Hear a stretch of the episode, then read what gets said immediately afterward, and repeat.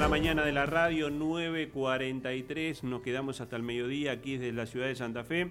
Nos vamos a ir a Rosario para eh, saludarlo a mm, Federico Lichi, el candidato a primer concejal eh, que lleva Maximiliano Puyaro allí en la, en la ciudad eh, del sur. Federico, ¿cómo te va? El gusto de saludarte. Fabiana Costa, Natalie Bedini, te saludamos aquí desde mañana 967.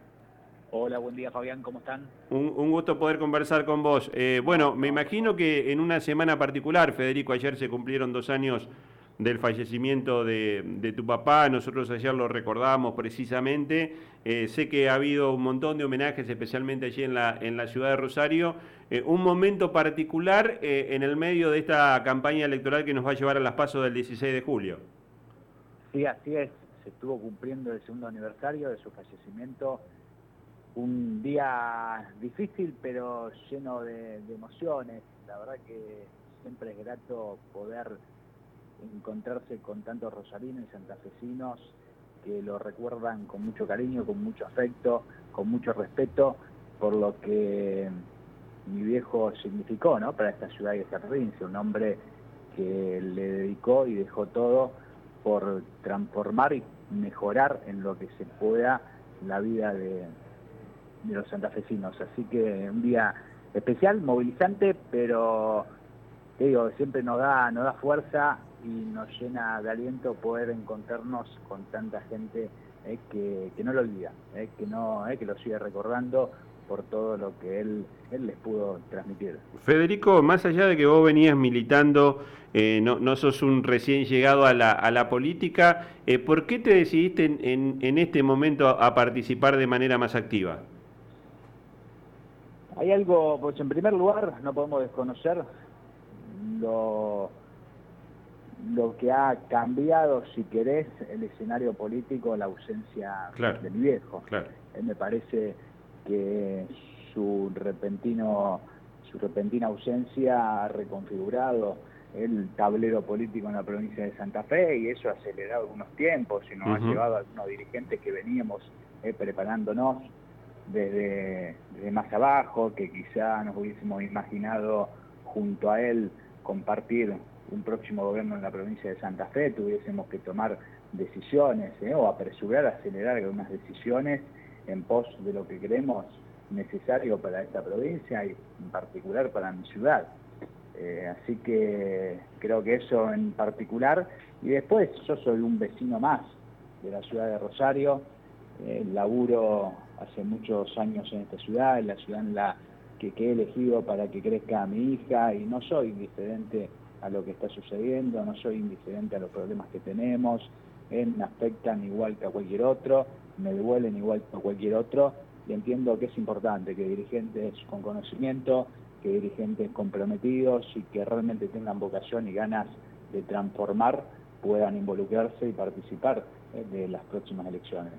Y por, digamos, eh, si bien hay, eh, hay una clara decisión de coherencia de acompañar a Maximiliano Puyaro, que fue el ministro de, Seguridad de tu padre durante los cuatro años de gestión, digamos, ¿por qué eh, elegiste a, Maximiliano Puyaro radical y no quizás un, integrar una lista propia del Partido Socialista? Porque entiendo que nada ni nadie está por encima de lo que hoy necesitamos los santafesinos y en particular los rosarinos. Para mí hubiese sido más cómodo, natural ser parte de alguna otra lista, pero entiendo que lo que hoy estamos viviendo en materia de seguridad en particular requiere que antepongamos eso por sobre cualquier relación personal o vínculo partidario compromiso político. Yo estoy convencido de que Maximiliano Puyaro es hoy el dirigente que reúne los mejores atributos para gobernar esta provincia, para gobernar esta provincia y cambiar lo que haya que cambiar, ¿eh? para recuperar el rumbo y para traer tranquilidad y orden a la ciudad de Rosario. Claro. Em, especialmente haciendo el análisis de, lo que es la realidad hoy eh, de Rosario, eh, en ese aspecto vos este, pensás eh, que la única forma de superar esta, esta crisis que está teniendo eh, la ciudad eh, es tener un hombre con el conocimiento que pueda llegar a aportar Maximiliano Puyaro como gobernador.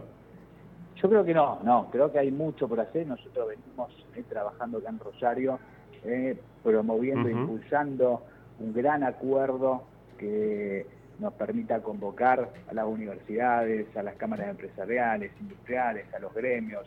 Entendemos que es necesario un gran acuerdo eh, de todos los actores de la sociedad, de todo el arco político, trabajar un plan de seguridad que sea serio y sostenible a lo largo del tiempo, pero entiendo que no es menor quién va a liderar ese proceso. ¿eh? Para liderar ese proceso provincial, me parece que Maximiliano, insisto, reúne los requisitos, reúne los atributos que yo espero de un dirigente político. Es alguien a quien conozco hace muchos años, con quien tengo una relación personal, una relación que trasciende lo político, con quien hemos compartido y llevado adelante políticas importantes en la provincia de Santa Fe, ha sido un hombre de confianza de mi viejo.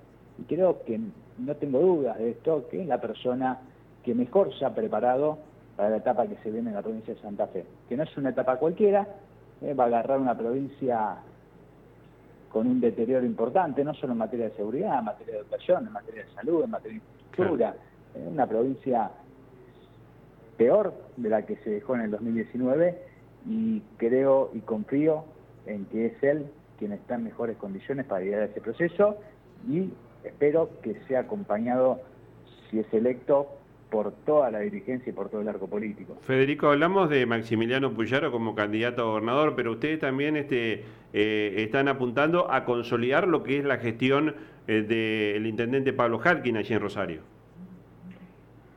En Rosario, sí, Pablo, me parecería que va a ir por un nuevo periodo.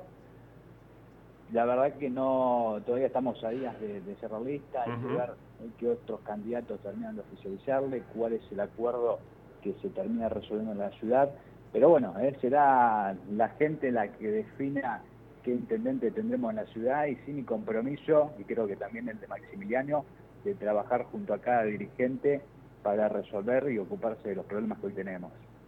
Eh, saliendo del tema de la inseguridad, que es lo que está hoy en la tapa de todos los medios, inclusive nacionales, especialmente a partir de lo que fue aquel ataque al supermercado de la familia Rocuso y lo que pasó eh, allí con la poblada en, barrio Los, Pumitas. Eh, hoy, ¿cómo ves a, la ciudad, digamos, sacando el tema de la inseguridad, en qué hay que trabajar puntualmente allí en, la ciudad? Porque vos fuiste bastante contundente con, tu aparición pública respecto de lo, de lo que discutía o lo que no hacía el Consejo Municipal allí en, Santo, en Rosario. perdón. Sí, sí, yo creo que en Rosario hay mucho por hacer. Yo he hecho poco en la seguridad porque entiendo que si nosotros no logramos abordar la problemática de la seguridad es muy difícil proyectar a Rosario, es muy difícil que la ciudad se pueda desarrollar, que el comercio se pueda desarrollar, que la industria se pueda desarrollar, que el trabajo se pueda desarrollar, que nosotros eh, como vecinos eh, podamos habitar esta ciudad. Por lo tanto, me parece que es un tema que si bien no es de competencia local o podemos discutirlo, hace a una mejor calidad de vida y me parece que lo tenemos que tratar, que discutir y abordar todos. Más allá de eso, creo que hay otros temas que sí son de competencia local y que además contribuirían no solo a mejorar la vida de la gente, sino a favorecer o tener un escenario más favorable eh, para mejorar y contribuir a la seguridad. Eh, obras, eh, en Rosario tenemos barrios en los que sería muy necesaria obras, poder llegar, urbanizar esos territorios, llegar con todos los resortes del Estado para garantizar que así se pueda vivir mejor, se puedan bajar los niveles de violencia, de desigualdad, que los jóvenes puedan tener oportunidades. Alentar y promover el empleo, pacificar los territorios, transporte público. Creo que hay muchos temas eh, que sí son de competencia local, que nosotros los venimos estudiando, que venimos trabajando muchas propuestas para abordarlos, pero la verdad que hemos enmarcado todo en, ver ¿no? de qué manera con todos esos recursos un Estado local puede contribuir en mayor o menor medida a bajar los niveles de desigualdad, de violencia y contribuir efectivamente en resolver el tema de la seguridad. Federico, Natalie Bedini de este lado te saluda. ¿Cómo estás? Buenos días. ¿Qué tal, Natalie? Buen día. Eh, yo te quiero preguntar acerca del plano de lo político, cómo estás viviendo los armados en este momento, ya que tu papá, digo, y tu referente y el referente del espacio político que bien recién nos decías, eh, ha mutado un poco desde la falta de Miguel, eh, ha decidido en esta elección ir en un frente de frentes, en Unidos para cambiar Santa Fe, que tiene al PRO, digo, al grupo político que es encabezado por Mauricio Macri, de quien Miguel Lifchit, justamente tu papá, fue muy crítico. ¿Cómo están haciendo para poder saldar estas diferencias programáticas y cómo lo estás viviendo vos a estar en este espacio eh, con las diferencias que ya había planteado en su momento Miguel Lifchit?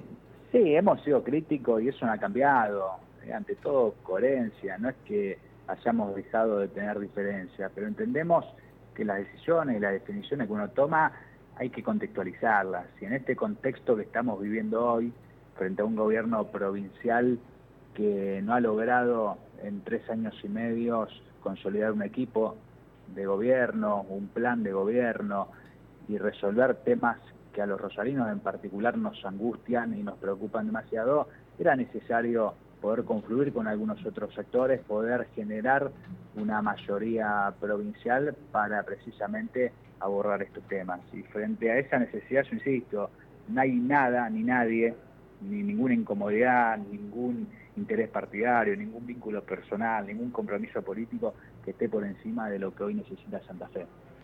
Y respecto de la interna que se va a vivir en Rosario, ¿cuáles crees que son eh, los principales puntos que te diferencian y que son prioridades en tu propuesta eh, en comparación con quienes van a competir con vos en una interna? Que nosotros venimos a hablar de lo que la gente le preocupa, que no le vamos a esquivar a los problemas, que no vamos a patear la pelota afuera, que venimos a dar la cara, que conocemos la ciudad, que la hemos caminado infinidad de veces. Eh, he, caminado estas calles con mi viejo intendente, con mi viejo de gobernador, que tenemos un gran equipo y que, insisto, sobre todo tenemos la decisión y la determinación de ocuparnos de los problemas eh, y de avanzar en este sentido. Y podrán decirme que la seguridad no es competencia local, que nosotros vamos a hablar de la seguridad y que vamos a impulsar el cambio que Rosario necesita y que lo vamos a hacer junto a Maximiliano Puyaro, que es una persona que está preparada y comprometida con la ciudad y que vamos a hablar de los temas que muchos concejales hoy deciden no abordar por una cuestión de comodidad. Venimos precisamente a hacerle un llamado de atención a esa dirigencia política que entendemos hoy está alejada o disociada de la realidad, de los problemas de la gente, o que por comodidad prefiere no discutir ciertos temas. Federico, ha sido un gusto poder conversar con vos, seguramente lo vamos a seguir haciendo. Te dejo un abrazo grande, gracias por la atención. Muchas gracias Fabián, Natalí, les dejo un gran abrazo a todos. Federico Lichi, ayer queríamos conversar con él, bueno, fue, ha sido un día eh, especial, dos años de la desaparición física de, su padre, este, que indudablemente eh, con, este, su muerte cambió el panorama político en Santa Fe, porque fue el, el punto final del Frente Progresista que ya se venía desmembrando eh, que en 2021 tuvo a muchos radicales pegando el salto Juntos por el Cambio y hoy la gran coalición de Unidos eh, para cambiar eh, Santa Fe. Nos vamos a ir a la pausa, faltan cuatro minutos para las 10. hoy también una jornada de mucho cumpleaños, negro. Hoy hay cumpleaños. Todos los días la gente cumpleaños y los artistas. Yo puse hoy eh, Vilma, Vilma, Palma porque es el cumpleaños del pájaro, el cantante ah, también. Eh, pero fue cortito. Después vamos a poner. Vamos a poner un tema de Vilma Palma. Un pedacito más, más largo de Vilma Palma. Una vez Brondino.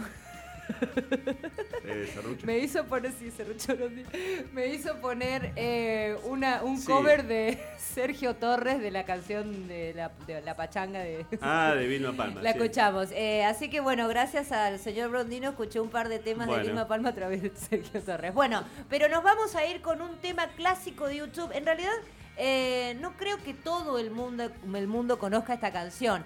Eh, hoy es el cumpleaños de Paul David Hewson, más conocido como Bono. Nacía en 1960, es irlandés, activista político, especialmente comprometido con el combate a la pobreza en África y a favor de la cancelación de la deuda externa de los países del tercer mundo. Labor reconocida, entre otros, por sus nominaciones consecutivas al Premio Nobel de la Paz en 2005 y 2006. Es caballero comendador de honor de la Orden del Imperio Británico. Tomá pavó a costa que le gustan los títulos de la gente. Algunas de las letras que escribió Bono para las canciones del grupo se refieren a su madre, especialmente en los primeros álbumes, como eh, con el que nos vamos a ir a la pausa, que se llama I Will Follow. Te voy a seguir del disco Boy de 1980 a dos minutos de las 10 de la mañana. Estamos haciendo la mañana 967 155 9504 65 con YouTube de 1980.